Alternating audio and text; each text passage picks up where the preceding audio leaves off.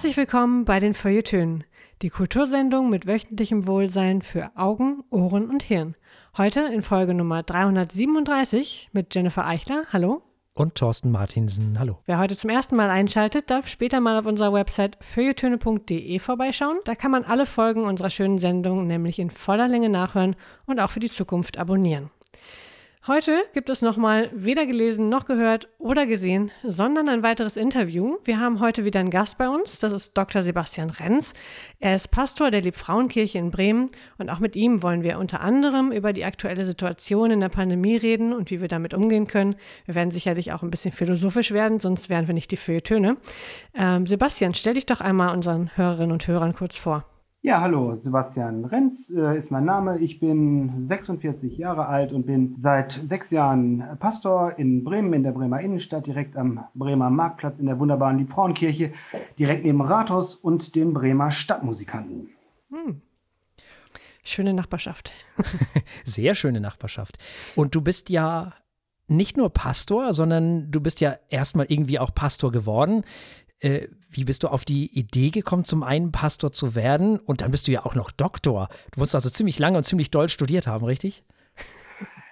Äh, ja, also, naja, sagen wir mal so, dass ich Pastor geworden bin, das hat sich eigentlich irgendwie so gefügt. Also das war jetzt nicht von vornherein festgelegt und war wahrscheinlich auch gar nicht immer unbedingt mein Berufswunsch, aber ähm, ich bin schon irgendwie kirchlich sozialisiert über meine Eltern und über die Familie und ähm, hatte das Glück, in äh, der Schule am Gymnasium einen wirklich guten Religions- und auch einen wirklich guten Philosophieunterricht zu haben. Und da bin ich irgendwie so auch in diese geisteswissenschaftliche Schiene gerutscht und habe irgendwann gedacht, das wäre so fürs oder als Studium irgendwie etwas, was mich wirklich interessieren würde. Und dann habe ich erstmal angefangen, das zu studieren und nach und nach hat sich herausgestellt, dass das wirklich sehr interessant ist und ähm, am Ende war es so, dass ich mir auch vorstellen konnte, Pastor zu werden. Also es hat dann irgendwie zusammengepasst und äh, ja, da bin ich so nach und nach äh, reingerutscht, würde ich sagen. Und bist dann auch Doktor der Theologie oder?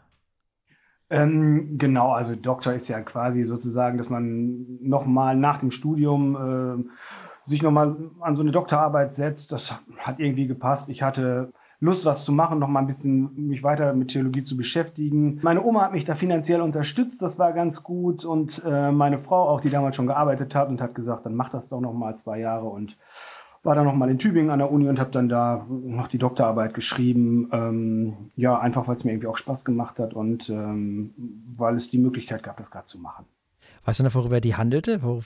Wovon handelt die Doktorarbeit? Ja, das, das weiß ich schon noch. Ich ähm, weiß nicht mehr ganz genau, was drin steht. Also grob weiß ich es schon noch. Ähm, also es geht um den Versöhnungsbegriff. Mich hat im Theologiestudium schon ähm, irgendwie immer ganz besonders interessiert, was bedeutet eigentlich Versöhnung zwischen, zwischen Gott und Mensch, aber auch zwischen, zwischen Mensch und Mensch und wie kann man den Tod Christi ähm, irgendwie interpretieren, weil weil daran ja sozusagen dieser Versöhnungsgedanke hängt irgendwie. Wir sind versöhnt mit Gott. Was bedeutet das eigentlich? Und habe ich einen Theologen im 19. Jahrhundert mir angeschaut, den mir damals mein Professor empfohlen hatte, weil, weil es über den noch wenig gab und für den dieser Begriff ziemlich zentral war. Und also Versöhnungsbegriff im 19. Jahrhundert im Wesentlichen und dann so die Bedeutung für die, für die aktuelle theologische Diskussion. Darum geht es in der Arbeit. Mhm. Und bist du dann direkt nach Bremen gekommen als Pastor? Ähm, Nee, ähm, gar nicht. Also ähm, ich bin ursprünglich Westfale und ähm, es ist in der Regel eigentlich so, wenn man ähm, Theologie studiert, dann gehört man erstmal zu der Landeskirche, in der man Abitur gemacht hat. Das war, das war bei mir Westfalen und ähm, es war dann aber klar, dass irgendwie am Ende des Studiums deutlich wurde, dass ähm, Westfalen keine fertigen Theologiestudierenden einstellen kann ins Vikariat, also in den Probedienst sozusagen oder Vorbereitungsdienst aufs Pfarramt und dann habe ich mir überlegt, ähm, was machst du? Und habe mal andere Landeskirchen angerufen und bin dann nach Nordhessen gegangen. In Hessen gibt es zwei Landeskirchen, ähm, Kurhessen-Waldeck heißt die im Norden und die haben gesagt, komm vorbei. Und dann hatte ich dann Vorstellungsgespräche und dann haben die gesagt, äh, du kannst auch bei uns anfangen, wenn du fertig bist. Und ja, dann habe ich erst, ähm, bin ich nach Hessen gegangen und habe dort vier Jahre in Kassel gearbeitet. Das war so eine Stelle für Kirche und Schule habe so Schulprojekte gemacht mit Schulklassen, ähm, ganz viel so Lebensorientierung, ähm, auch mit Schülern eben, die mit Religion gar nichts am Hut haben, mhm. also auch Berufsfachschüler, Abiturienten, alles quer durchs was es so gibt und ähm, war dann nach drei Jahren in Nordhessen auf dem Dorf in der Fahrstelle und bin dann nach Bremen gegangen. Und wie, wie, wie passiert sowas? Wird man da berufen? Bewerbt man sich da? Was, wie geht das? Also die erste Fahrstelle bekommt man erstmal zugeteilt. Mhm. Ähm, also man macht ja vor dem, also äh, im Anschluss ans Studium erstmal das Vikariat sowie Referendariat für, für Lehrer, so ein Vorbereitungsdienst, der zwei Jahre geht. Da bekommt man eine Vikariatsgemeinde und einen Mentor zugeteilt. Ähm, das war eben bei mir auch in Nordhessen. Und danach wird man auf eine Fahrstelle erstmal entsandt, ähm, die man dann auch nehmen muss. Ähm, manchmal gibt es zwei, drei Stellen zur Auswahl, aber es sind im Wesentlichen dann erstmal Stellen, die vielleicht manchmal länger vakant waren oder wo sich niemand beworben hat. Ähm, und ja, da wird man erstmal hingeschickt und da bleibt man dann so lange, bis man das Bewerbungsrecht hat und kann sich dann auf die Fahrstelle bewerben. Das habe ich auch getan. Ähm, und wenn man dann sich einmal beworben hat und dann auch ähm, von der Kirche sozusagen in den, in den Dienst übernommen wurde, fest, dann hat man auch das Bewerbungsrecht und kann sich ähm, auf alle Stellen, die dann so ausgeschrieben werden, bewerben, wenn man möchte. Mhm. Genau. Und das ist bei der Liebfrauenkirche dann so gewesen und die haben dann gesagt, hey, können wir uns vorstellen, du darfst hier anfangen, bist jetzt Pastor. Genau, also es ist immer noch ziemlich kompliziert. Ähm, eigentlich ist es immer vorgesehen, dass man sich in seiner eigenen Landeskirche nur bewirbt. Oh. Ähm, aber es gibt Landeskirchen und die bremische Kirche ist auch eine eigene Landeskirche. Ja ähm, die die Stellen deutschlandweit ausschreiben. Und das heißt, Bremen stellt auch Leute ein aus anderen Landeskirchen. Das macht nicht jede Landeskirche oder das ist manchmal auch schwierig oder die Landeskirchen sagen, du kannst zu uns kommen, aber dann geben wir dir eine Stelle, die wir wollen und nicht die äh, du ähm, vielleicht haben möchtest. Das ist alles jetzt ein bisschen im Umbruch, weil es halt immer weniger Theologiestudierende gibt. Mhm. Ähm, aber damals war das so und Bremen hat aber schon immer deutschlandweit ausgeschrieben und ja, ich habe das gesehen und das war eine ganz tolle Stelle und da habe ich mich dann beworben und habe auch irgendwie großes Glück gehabt, dass ich die bekommen habe. Bin ich sehr mhm. dankbar. Glaube ich. Mhm. Ist auch eine wunderschöne, wunderschöne Kirche. Ja, objektiv die schönste in Bremen. Unbedingt. Unbedingt, ja, tatsächlich. Finde ich auch. Es gibt ja einige Besonderheiten bei dieser drolligen bremischen Kirche, ne? Es ist ja nicht so wie ja. woanders. Ja, also in Bremen, das ist schon ein, ein gewisses Kuriosum, könnte man sagen, ja. weil, weil ähm, also für gewöhnlich gibt es in der Landeskirche auch einen, einen Präses oder einen Bischof, der sozusagen auch ein bisschen die Richtung vorgibt und ähm, die Kirche auch über den Bischof oder Präses auch eine gewisse Weisungsbefugnis hat, also bestimmte Sachen vorgeben kann. Das ist in Bremen ähm, ziemlich anders. Da haben die ähm, Gemeinden ganz, ganz viel ähm, Autonomie und da kann man eigentlich von oben nicht viel reinreden. Das zeigt sich noch daran, dass im Prinzip der Bischof oder Präses der bremischen Landeskirche immer noch Schriftführer heißt, ähm, sozusagen, und der deutlich weniger Befugnisse hat, als das in anderen Landeskirchen der Fall ist. Und so hat sich dann in Bremen auch eine, eine ganz bunte äh, ähm, Gemeindelandschaft herausgebildet und, und äh, also Gemeinden mit wirklich ganz, ganz unterschiedlichen äh, Profilen und auch die theologisch sehr unterschiedlich aufgestellt sind, ganz unterschiedliche Schwerpunkte haben, äh, mitunter auch Sachen, die in anderen Landeskirchen so schwer vielleicht toleriert würden, könnte man sagen. Mhm. Und zwar auch wieder in alle Richtungen, ne? In alle Richtungen. Mhm. Was ist denn das Besondere an der Frauenkirche, an der Gemeinde?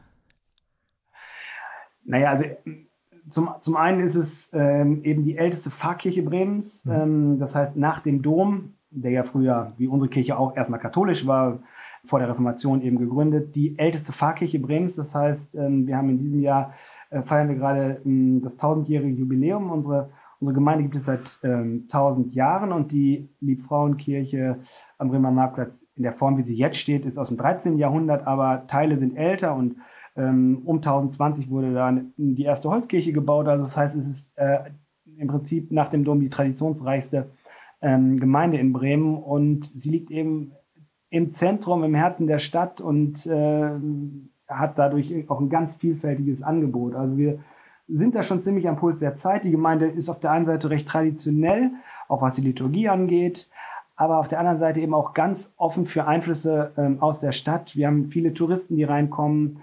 Ähm, wir sind zu dritt an der Kirche. Ich habe da zwei wunderbare Kolleginnen und Kollegen mit unterschiedlichen Schwerpunkten und ähm, wir haben da ein recht buntes Angebot und wir haben eine Gemeinde, die sehr, sehr ähm, engagiert ist in ganz vielen ähm, Bereichen und wir sind eben irgendwie äh, mittendrin und vom Kirchbau ist es ehrlich gesagt auch ein Traum durch die Mannes hier Fenster und also es ist immer wieder schön, da einfach reinzugehen. Mm, stimmt.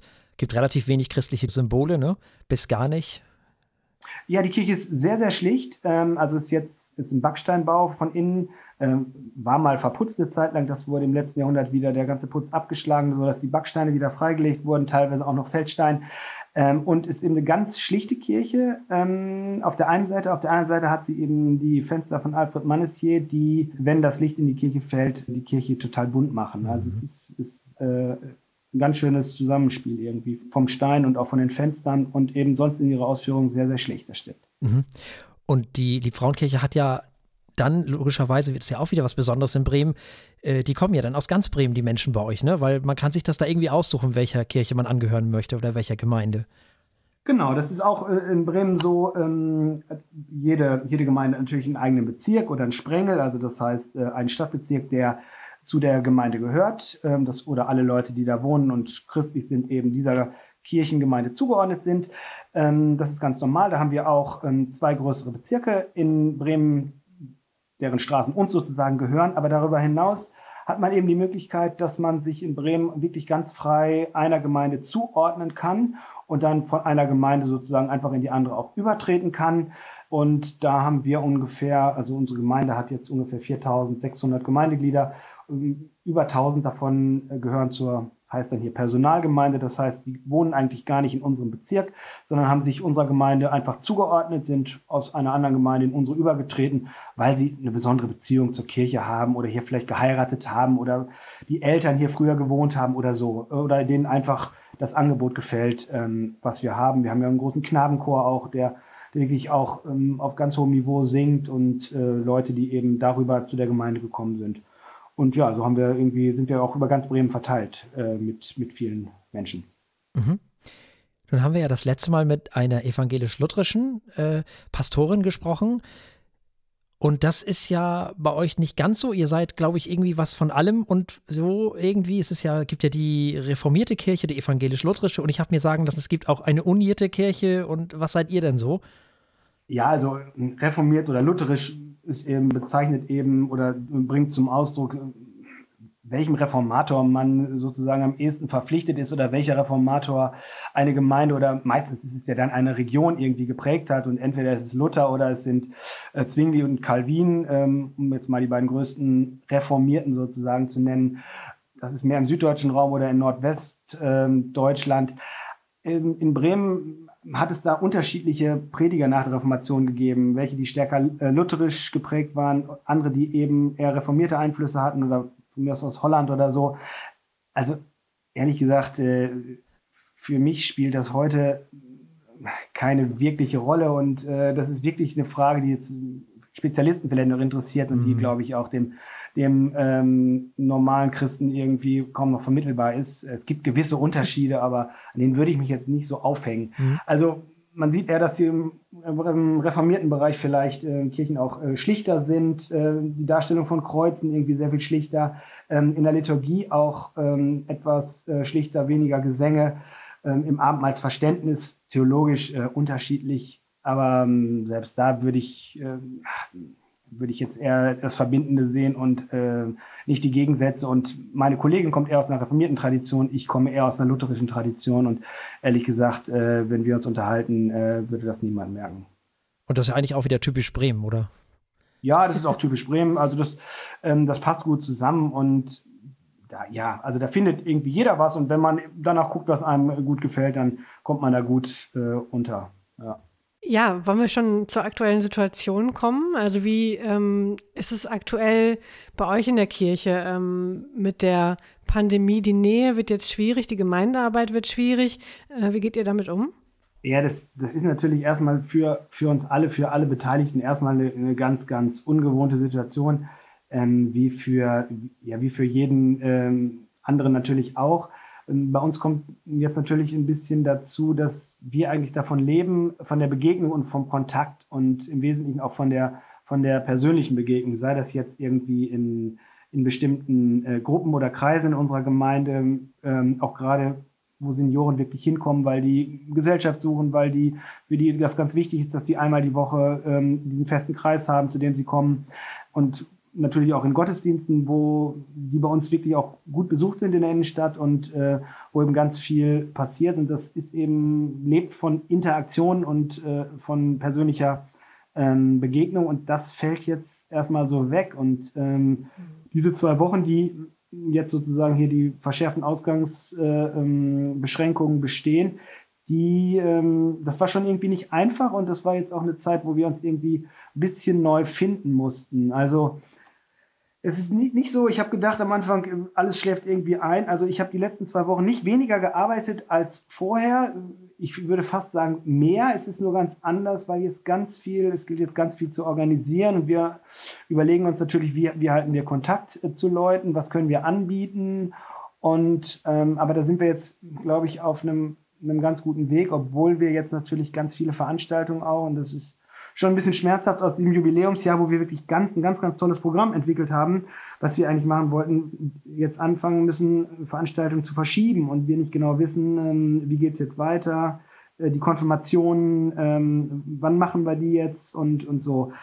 Ja, das ist nicht leicht, aber ähm, es entwickeln sich auch wirklich so ein bisschen neue Formate und man merkt auch, dass im Hintergrund eben ganz viele Leute trotzdem noch mitdenken und mitarbeiten. Ähm, viel wird jetzt telefonisch gemacht und wir sind ähm, jetzt auch dabei, haben kleinere Formate von Gottesdiensten, die wir jetzt in der Kirche aufzeichnen und die dann sonntags als Audiomitschnitt ähm, über YouTube abrufbar sind, wo dann Leute die Möglichkeit haben, ähm, die vertrauten Pastoren aus unserer und unserer Kooperationsgemeinde eben so zusammen immer zu hören dass da irgendwie der Eindruck auf jeden Fall ist, dass wir weiter da sind. Und ähm, ja, das sind so Sachen, die wir, die wir jetzt versuchen. Und natürlich rufen auch viele Leute an und äh, wollen dann telefonisch irgendwie sprechen.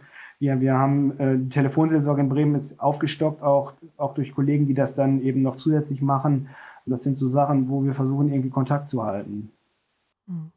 Ja, das ist gar nicht immer so einfach. Gibt es etwas, was im Moment gar nicht mehr geht? etwas, was, was ihr wirklich beenden musstet? Ja, also, also was, was schon ähm, jetzt gerade Besuche von Älteren, also wir, wir, machen das schon, dass wir zu bei älteren Menschen, die so besuchen oder auch zu besonderen Geburtstagen, weiß nicht, 80, 85, 90 und dann, dass man jedes Jahr so hingeht, das ist im Moment schwierig. Da schreibe ich den Leuten im Moment. Ähm, lege meine Telefonnummer nochmal dazu und biete eben an, ähm, dann zu kommen, wenn es wieder geht. Ähm, Seniorenheime hier sind ja ähm, teilweise geschlossen, da kommt man gar nicht rein. Und also dafür habe ich auch volles Verständnis. Wir haben unsere Kirche zurzeit ähm, auch geschlossen. Ähm, das sind so Sachen, die, die es dann schwierig machen. Ich hatte heute eine Trauerfeier. Ähm, also die Trauerfeier war schon abgesagt, die sollte letzte Woche stattfinden. Ähm, wir haben jetzt Beschränkungen, dass, dass hier in der Friedhofskapelle da bis zu 15 Leute bei der letzten, die ich noch in der Friedhofskapelle gemacht habe, kommen durften. Ähm, teilweise finden die Trauerfeiern ja auch in Bestattungsinstituten statt, die oft relativ kleine Räume haben, wo die Leute von sich aus sagen, das, das wollen wir nicht.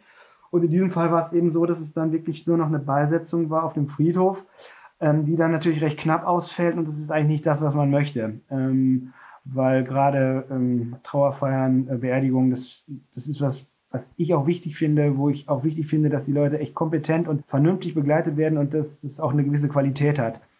Und das ist natürlich schwierig, wenn man dann, wenn dann die Trauerfeier an sich schon irgendwie nicht mehr stattfinden kann, sondern alles nur auf dem Friedhof am Grab stattfinden muss. Das äh, ja, tut mir dann irgendwie schon auch ein bisschen weh, muss ich sagen.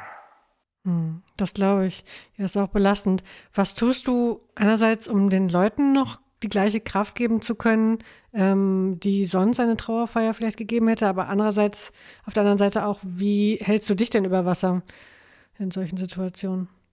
Ja, also ich, ich versuche schon, ähm, also viele, viele Trauerfeiern sind jetzt ja erstmal auch dann weit nach hinten geschoben. Wenn es eine Urnenbeisetzung ist zum Beispiel, dann kann man ja sagen, das machen wir erst in sechs Wochen.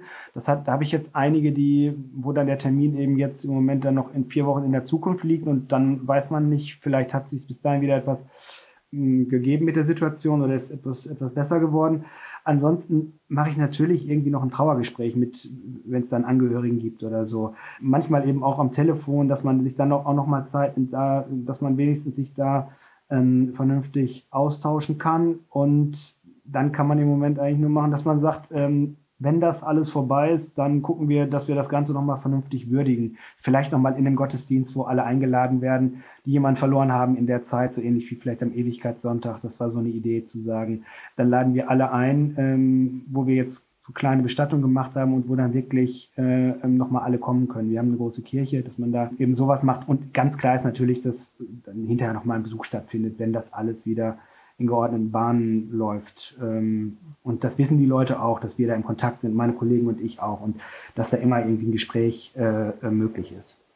Mhm. Aber klar, es ist, ähm, es ist doof. Also finde ich auch. Und es ist auch nicht das, was ich unbedingt, äh, also was mir so gut tut, weil eine gut gemachte Trauerfeier finde ich, also wenn man merkt, dass das, dass es gut gelaufen ist, das ist auch für einen selbst irgendwie ein ganz, äh, ganz gutes Gefühl, so dass man denkt, ähm, das hat den Leuten jetzt was gegeben oder so. Und das gelingt, äh, kann ja gut gelingen auch. Hilft dir, hilft dir dein Glaube im Moment? Also ist es was, was dich auch durch die nächsten Wochen und Monate trägt? Äh, oder spielt das weniger eine Rolle als äh, andere Überlegungen, die du dir machst?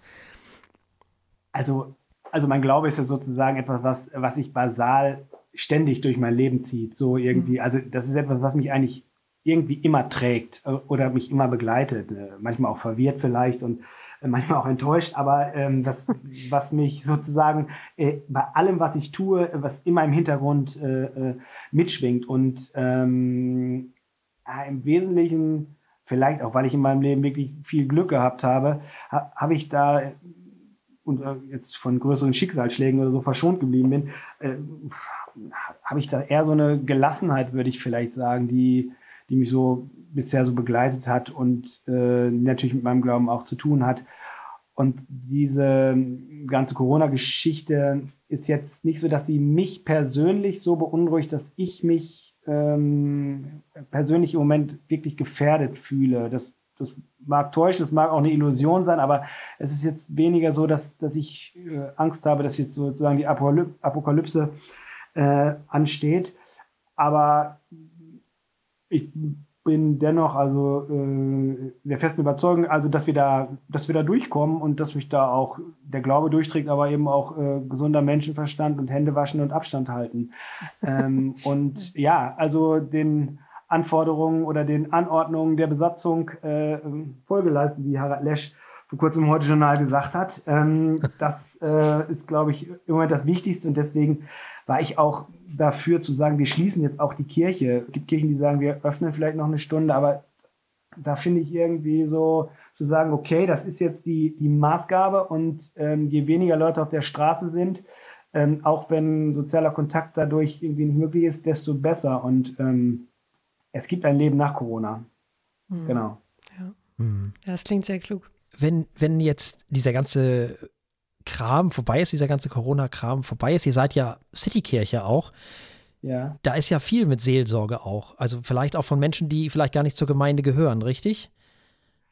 Ja, das, äh, das stimmt. Also bei uns ist auch tatsächlich, ähm, also es gibt in unserer Kirche ist die City-Seelsorge der Bremischen Kirche auch angegliedert. Das heißt, da sind jetzt äh, als Institution auch nicht nur, äh, nicht nur wir drei, also meine beiden Kollegen und ich, sondern es ist auch ein, ein, ein, ein Raum für City-Seelsorge da, den auch Kolleginnen und äh, Kollegen aus ganz Bremen machen, wo es eine offene Sprechstunde sozusagen gibt, wo Leute einfach ähm, so hinkommen können. Ähm, also wir sind da als Citykirche eben auch, auch relativ stark mit der bremischen evangelischen Kirche vernetzt, weil wir eben ähm, also mit der Institution und ähm, auch andere Sachen bei uns stattfinden an der Kirche, die jetzt äh, nicht direkt zu unserer Gemeinde gehören, sondern die eigentlich eher auf der Ebene der bremischen evangelischen Kirche anzusiedeln sind und eben da auch die, die äh, Institutionen der, der äh, City-Seelsorge. Wir haben dieses Winterkirchenprojekt, äh, das heißt, dass wir, dass wir in den Wintermonaten von Januar, Februar, März einmal äh, die Woche montags die Kirche geöffnet haben für Obdachlose und für Menschen, die in Armut leben oder mit wenig auskommen müssen. Da haben wir ein ganz tolles ehrenamtliches Team, das muss nicht mal von Pastoren begleitet werden, also kann, aber ist gar nicht nötig, ähm, die da sich darum kümmern, dass ähm, den Tag über die Kirche für Obdachlose geöffnet ist, dass die dort was zu essen bekommen, dass die dort sich unterhalten können, Kaffee trinken können, austauschen können. Also sozusagen auch Sozialarbeit da stattfindet und das ist so ganz gut vernetzt auch äh, mit einem tollen Streetworker, ähm, den wir haben, da passiert eben so ganz viel, also wirklich Handfestes, aber eben auch Zuhören. Äh, aber eben nicht nur durch Pastoren, sondern wirklich, bei uns läuft wirklich sehr, sehr viel ehrenamtlich, sonst könnte man es auch überhaupt nicht schaffen. Also es wäre mhm. unmöglich. Mhm. Und das ist ja jetzt im Moment logischerweise auch überhaupt nicht möglich. Was mich äh, zu einer Frage, oder ist es möglich noch? Nein, das geht gar nicht im Moment. Ähm, ja, also die, Kirche ist zurzeit nicht mehr geöffnet. Wäre sie jetzt, äh, also dieses ähm, Winterkirchenprojekt äh, geht sowieso nur bis Ende März. Wenn es dann wieder wärmer wird, gibt es, ist die Kirche, die Kirche ist natürlich immer auf, aber dieses spezielle Angebot mit mhm. Essen und mit warmen Getränken, das gibt es dann nicht. Wir haben unterstützen auch als Gemeinde eben einen Streetworker in der Stadt und äh, der für aufsuchende Seelsorge zuständig ist der von mehreren Gemeinden getragen wird, der sich dann immer in der Innenstadt aufhält und äh, sich um Obdachlose ähm, kümmert, den Kaffee ausschenkt und so weiter. Ähm, das ist weiter möglich, in der Kirche jetzt nicht. Mit unserer ähm, Kooperationsgemeinde St. Ansgarii, mit denen wir viel zusammen machen, ähm, die haben ein ähnliches Projekt, das nennt sich Kaffee Dienstag und da machen wir es zurzeit so, dass da die Ausgabe einfach vor der Kirche, vor St. Ansgarii stattfindet und da kommen dann die Leute eben und können sich die Sachen eben abholen. Da werden vorher Brötchen geschmiert, äh, äh, Tüten gepackt und so weiter. Und war heute gerade wieder Kaffeedienstag und dann kommen dort Leute hin und können sich das abholen, dürfen sich dann halt da eben nur nicht aufhalten, weil es eben da keine mhm. Versammlungsfreiheit gibt. Aber das funktioniert schon noch und wird auch äh, geschätzt von der Stadt und äh, das ist dann auch okay, wenn, wenn die Abstände eingehalten werden und das, das wird da sehr gut, äh, ähm, sehr gut gemacht einfach. Mhm. Was ist denn das Coolste so in deiner Gemeinde, was es so gibt? Das Coolste, meinst du jetzt eher so als, als Einrichtung oder, äh, oder sagen wir als Gruppe oder, oder, oder als Arbeitsbereich? Oder? Gerne beides. Ja, also, also richtig cool finde ich ehrlich gesagt den Knabenchor. Der ist schon was ganz Besonderes. Die sind, die singen wirklich auf ganz tollem Niveau. Ich habe auch immer viele Konfirmandinnen oder was heißt viele, aber immer einige Konfirmanden, die ähm, da auch im Knabenchor singen und ähm, das ist ein sehr, der ist sehr traditionell ausgerichtet, singt also so klassische Kirchenmusik. Ähm, aber das ist schon beeindruckend, wenn man da so 11, 12, 13, 14 bis 20-jährige Jungs, wenn man die dort stehen sieht und äh, hört, dass die so altes Traditionsgut auch singen und mit welcher Inbrunst und so. Das ist, ähm, das ist schon toll. Und die Gestalten ähm, hätten jetzt die Konfirmation wieder mitgestaltet. Ähm, ja, das tut mir jetzt ein bisschen leid, dass das verschoben wird. Mhm. Aber das ist äh, so von der Kirchenmusik, es ist sehr traditionell, aber also es ist grandios, ähm, finde ich. Mhm.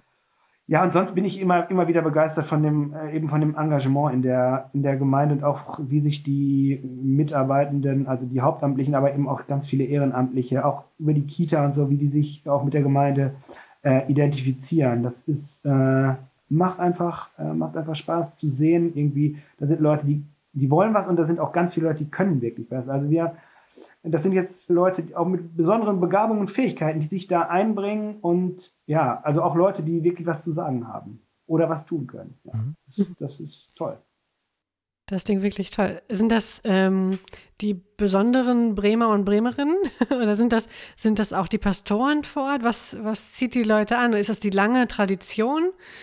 Was glaubst du? Also ich, äh, zum einen ähm, ist, glaube ich, ähm, also wir haben natürlich auch ganz viele Bremer Familien, die, oder die schon lange in, in Bremen wohnen oder schon immer oder so gewohnt haben, die auch aus Tradition ähm, dann entweder früher zum Dom oder zu Liebfrauen gehört haben und die sagen, wir sind über Generationen gehören wir zu Liebfrauen und das ist ganz klar, dass wir da auch weiterhin zugehören wollen oder dass wir uns da ähm, engagieren in der Gemeinde.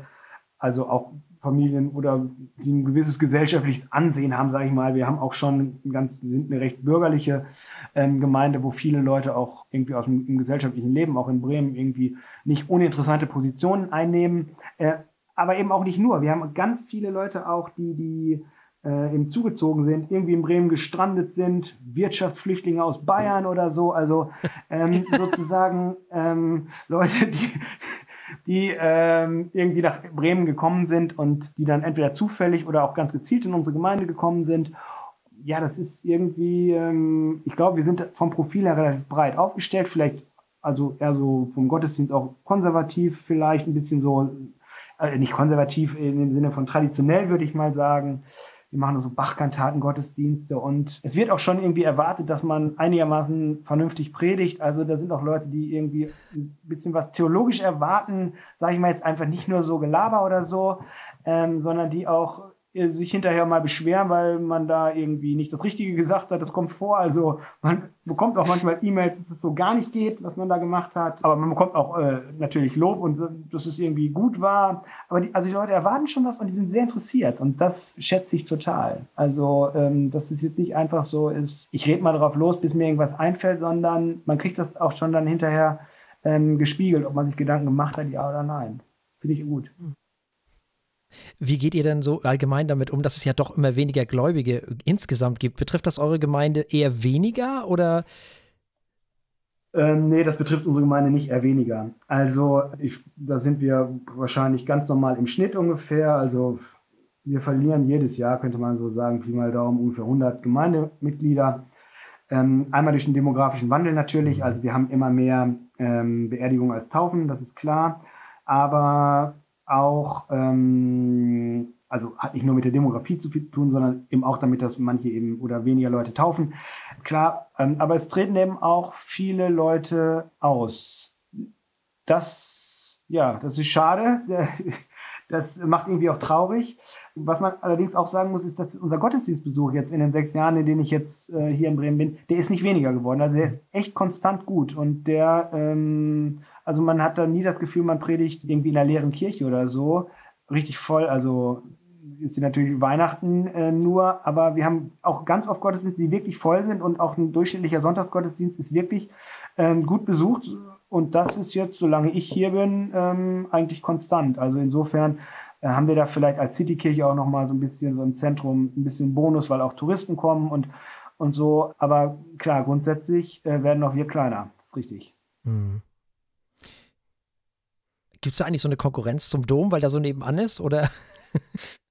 Ach, eigentlich nicht. Also ähm, unterschwellig, natürlich äh, scherzt man zwischendurch mal immer so. Das macht man ja immer mit allen Kollegen. Aber ähm, was ich in Bremen festgestellt habe, ist, dass es äußerst, also wirklich äußerst kollegial ist und mit äh, den Innenstadtgemeinden oder mit unserem, mit den Fahrkollegen, mit denen ich auch in der Fachkonferenz bin, das ist super. Also das ist wirklich da, es gibt unterschiedliche Profile, das weiß man. Die eine Gemeinde macht eher das, die andere das. Ähm, aber da sind wir, äh, das ist sehr, sehr kollegial, habe ich jetzt, habe ich festgestellt. Und, und ähm, mit dem Dom, ähm, ja klar, ähm, Dom und Liebfrauen, das war wahrscheinlich früher auch mal eine größere Konkurrenzsituation. Aber mit denen machen wir auch einiges zusammen. Das Mittagsgebet im Dom wird immer alle vier Wochen von uns gestaltet. Da ist äh, immer mittags um 12 Uhr ein Mittagsgebet und jede vierte Woche macht das eben Liebfrauen. Und mit den Domkollegen äh, kommen wir auch sehr gut klar. Ein bisschen neidisch sind sie wahrscheinlich, äh, weil wir die schönere Kirche haben, aber das werden sie nicht zugeben. Ja, sind schon beide schön, ne? Ja, ja. Sind schon beide schön. Sind schon, nein, sind schon beide. Also das ist, nein, das ist mit dem Dom, das ist, äh, das funktioniert super. Auch mit mhm. den Kollegen. Mhm. Gibt es auch Sachen, die dich richtig nerven manchmal so am Pastor sein? Ähm, ja, das war früher das viele, der viele Verwaltungskram. Also, dass man wirklich ich weiß nicht, aber ich hätte jetzt mal gesagt, ähm, in meiner vorherigen Gemeinde war ich wirklich wahrscheinlich irgendwie zwei Arbeitstage die Woche eigentlich nur mit Verwaltung beschäftigt, mit allen möglichen, äh, mit allen möglichen Sachen. Es ist jetzt hier ein bisschen anders, weil wir erstens eine Sekretärin haben, die fünf Tage die Woche äh, im Fahrbüro ist und da natürlich ganz viel abnimmt. Das hatte ich vorher nicht. Da hatte ich eine Sekretärin, die mit zwei Stunden die Woche ein bisschen ins Kirchenbuch äh, eingetragen hat und alles andere sich sozusagen ähm, selbst verwalten. Und wir haben hier sozusagen auch ein Bremer Kuriosum, dass wir gar nicht als Pastoren die Geschäftsführung sozusagen haben in unserer Gemeinde, sondern dass das ähm, durch äh, ein Bauherrenkollegium übernommen wird. Das sind ehrenamtliche ähm, Menschen, vier zurzeit, die auch zum Kirchenvorstand gehören, aber die sozusagen die ganzen Verwaltungsaufgaben in der Kirche verantworten, in unserer Gemeinde verantworten die da mit ganz viel Sachverstand sich um den Haushalt zum Beispiel kümmern, um Personaleinstellungen. Ähm, das läuft alles erstmal über die Bauherren und die nehmen einem unglaublich viel äh, von dieser Arbeit ab, die eigentlich Zeit kostet und wenig äh, Ertrag bringt und wenig Spaß macht. Mhm. Aber das wäre tatsächlich was, wo ich sage, also als Pastor hat man unglaublich viel, betreibt man unglaublich viel Aufwand für sonst so äh, verwalten, Gebäude, irgendwelche Einrichtungen, die man hat oder so, wo man wirklich auch in Gremien sitzt. Und oh. ähm, ja, das ist nicht so meins, ich bin nicht so der Gremientyp. Hm. Aber super hier, also spielt mir in die Karten. Ja, klar, dann auf jeden Fall. Also das äh, dann auf jeden Fall. Also wieder Pluspunkt für Bremen. Apropos Bremen, wie groß spielt oder wie, wie wichtig ist denn in diesem ganzen Bremer Leben ist ja Werder nicht wegzudenken, logischerweise. Äh, ja. Geht das auch in die Gemeinde rein? Also merkt man, wenn es dem Verein besser oder schlechter geht, weil es gibt ja kaum eine Stadt, die so verbunden ist mit dem Verein, habe ich so manchmal das Gefühl, wie, wie Bremen. Ähm, ja, das stimmt. Also ich muss sagen, dass ich jetzt im, also ich gehe mit meinem Sohn öfter mal, das heißt öfter mal, ich bin vielleicht viermal pro Saison oder so bei vier Heimspielen äh, pro Saison irgendwie im Stadion, wenn ich mal Karten kriege. Am Wochenende muss ich öfter arbeiten, habe mal eine Trauung oder wenn, äh, je nachdem, wann die Spiele sind, dann passt es nicht. So viele Gemeindeglieder habe ich im Stadion noch gar nicht getroffen, muss ich sagen. Es ist eher so jetzt gerade auch über den Knabenchor, dass da viele Jungs, die dann da so in dem Alter von zwischen 15 und 20 sind, dass man mit denen öfter ins Gespräch kommt und ähm, dann da irgendwie ein bisschen gefachsimpelt wird, wie es weitergeht. Im Moment sieht es ja äh, so, es geht gut aus, wenn die Saison abgebrochen Richtig. wird. Äh, dann wäre das für Werder vielleicht noch vielleicht eine ganz elegante äh, Art und Weise, wie man die Klasse halten kann, ja. ohne dass man vielleicht in der Relegation auf den HSV trifft. Das wäre natürlich der super GAU. Ja. Für eine der, für eine der beiden Mannschaften. Nee, für beide Mannschaften und vor allem auch für die Städte, weil davon halte ich ehrlich gesagt gar nichts. Ich finde, das ist vielleicht eine, eine sehr unpopuläre Meinung, aber ich halte überhaupt nichts von einem Relegationsspiel Werder gegen den HSV. Nee, überhaupt nichts, nicht. gar um nichts. Gottes Willen. Also. Um Gottes Willen. Äh, die Städte werden brennen. Also ähm, das ist auch, nee, das ist, äh, das muss unbedingt vermieden werden. Definitiv, ja. Weil das, äh, das, also nee, das alles bloß das nicht. Wenn ich, nee, nee, äh, also. beiden Vereinen geht es eigentlich schon schlecht genug. Ja, ja, das ist richtig, ja, richtig. Und einer wird richtig am Boden sein danach, ja. Ja, wahrscheinlich, ja. Das ist einfach zu existenziell, als dass irgendwie das gut ausgehen würde. Aber wir wollen ja jetzt, ich würde fast geneigt zu sagen, weg vom Werder Bremen und zurück zur Hoffnung. Ja, Wie gemein. Ja, ja, es gehört jetzt, gehört jetzt zusammen irgendwie, ne? ja, stimmt. Ähm, wie, wie erklärt oder wie, wie gibt man denn, hast du eine Idee, wie man vielleicht Menschen egal ob christlich oder nicht, so ein bisschen Vertrauen und äh, Hoffnung geben kann? Hast du eine Idee, wie man das angehen kann? Oder hast du als Pastor vielleicht nochmal eine andere Sichtweise dazu, zu dem Thema Hoffnung und was jetzt, was ja für viele Menschen auch wichtig ist, gerade so im Moment? Äh, jetzt grundsätzlich oder, oder meinst ja, du jetzt grundsätzlich. So im Blick? Naja, also irgendwie, äh, naja, es ist ja irgendwie, glaube ich, schon, schon, schon so eine so eine Grundeinstellung. Also es ist irgendwie, ob man positiv oder natürlich, also es ist, es ist immer so, ähm, auch die, die Einstellung, die man hat oder was ein für selbst, was für ein Selbsthoffnung bedeutet, hängt ja natürlich ganz viel mit dem zusammen, irgendwie so, was man, was man im Leben erlebt hat. Und jemand, der, der nur schwierige Dinge erlebt hat, für den ist es natürlich viel, viel schwieriger, sowas ähm, wie Hoffnung zu entwickeln. Aber deswegen ist es gerade wichtig, dass Menschen, die, äh, denen es wirklich gut geht und die viel Gutes im Leben irgendwie erfahren haben, so wie ich, dass die Menschen versuchen sozusagen etwas von, von dieser positiven Lebensenergie, die ja da ist und von der ich sage, dass sie von Gott kommt, oder ähm, dass sie seinem Wesen entspricht oder sein Geist ist oder sowas in die Richtung, dass, dass diese Menschen oder in dem Fall auch ich versuchen, das ganz authentisch einfach vorzuleben oder, oder na, weiterzugeben. Also das ist irgendwie so, so meine Aufgabe sozusagen, das, was mich umtreibt und das, was mich über Wasser hält und irgendwie am Leben und was mich auch irgendwie äh, dankbar sein lässt, dass das irgendwie nach außen strahlt. Also jetzt gar nicht so, ich muss das irgendwie zeigen, sondern also wenn das so ist, dann hat das, glaube ich, einfach an sich Strahlkraft, wenn man auf die Leute zugeht. Man muss nur auf die Leute auch zugehen und, und kann nicht einfach sich auch, wenn man in der Kirche arbeitet, als Pastor oder was auch immer, irgendwie verstecken. Ähm, natürlich ist man auch darauf angewiesen, dass Leute kommen, aber wenn man ganz normal auf die Leute zugeht, da äh, entwickeln sich manchmal erstaunliche äh, Beziehungen oder Gespräche oder, oder was auch immer. Und ich glaube, da geht es einfach darum, dass das, äh, was man selbst hofft und glaubt und was einen stark macht oder so, einfach äh, nach außen bringen zu lassen und nicht zu verstecken. Mhm. Ich finde das eine tolle Einstellung. Also, ich glaube, so kommen wir wirklich weiter. Mhm. Ja, dann war das ziemlich ah, interessant. Und für mich ist ja immer schön, wenn ich von Bremen höre. Das ist ja sowieso immer klasse. Insofern ist das sowieso schön. Aber das war sehr, sehr, sehr aufschlussreich, sehr interessant. Äh, wieder ein tolles Gespräch. Können wir gerne mal wiederholen, weil ich glaube, äh, so eine Sendung vielleicht danach irgendwann mal, muss, weiß weiß ich, keine Ahnung, vielleicht im halben Jahr oder wann auch immer dieser ganze ja. Kram vorbei ist, äh, ist vielleicht auch nochmal eine ganz neue Sichtweise, fände ich ganz interessant. Und überhaupt ist es ganz interessant für uns einfach auch mal und für bestimmt auch für unsere HörerInnen mit oder von Menschen Dinge zu hören, die vielleicht von einer ganz anderen von einer ganz anderen äh, Sichtweise nochmal erzählen und einen ganz anderen mhm. Job machen, als über den man vielleicht normalerweise redet, von dem man normalerweise hört. Äh, Finde ich ganz gut. Finde ich sehr schön. Es sind jetzt zwei ganz tolle Gespräche gewesen, die wir hier äh, geführt haben mit zwei tollen Menschen. Wir möchten uns ganz recht herzlich bei dir bedanken, dass du dir die Zeit genommen hast für uns. Vielen lieben herzlichen Dank, Sebastian. Ja, gerne. Danke ich hoffe, ihr konntet damit jetzt was anfangen. Aber ja. Aber ja. Nächstes Mal geht es dann normal weiter, weil ich weiß natürlich, viele Menschen lieben Rituale und so und das ist ja auch wichtig. Ne? Rituale sind wichtig, auch gerade in dieser Zeit und deswegen geht es nächstes Mal mit, den, mit der normalen Sendung weiter und da haben wir natürlich auch wieder Themen.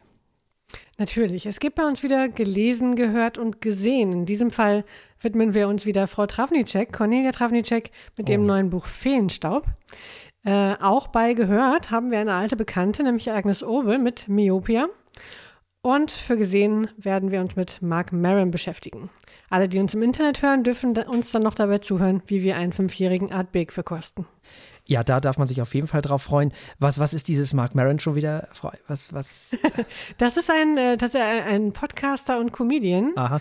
Äh, ein netter alter Mann auf einem Stuhl mit äh, bösen Worten. Na, so böse sind sie nicht. Okay, also es könnte mir gefallen. Es könnte dir durchaus gefallen, okay. ja. Sehr schön. Dann bleibt uns an dieser Stelle nichts anderes zu sagen als, wie immer, bleibt uns gewogen. Bis zum nächsten Mal. Tschüss. Tschüss. Tschüss.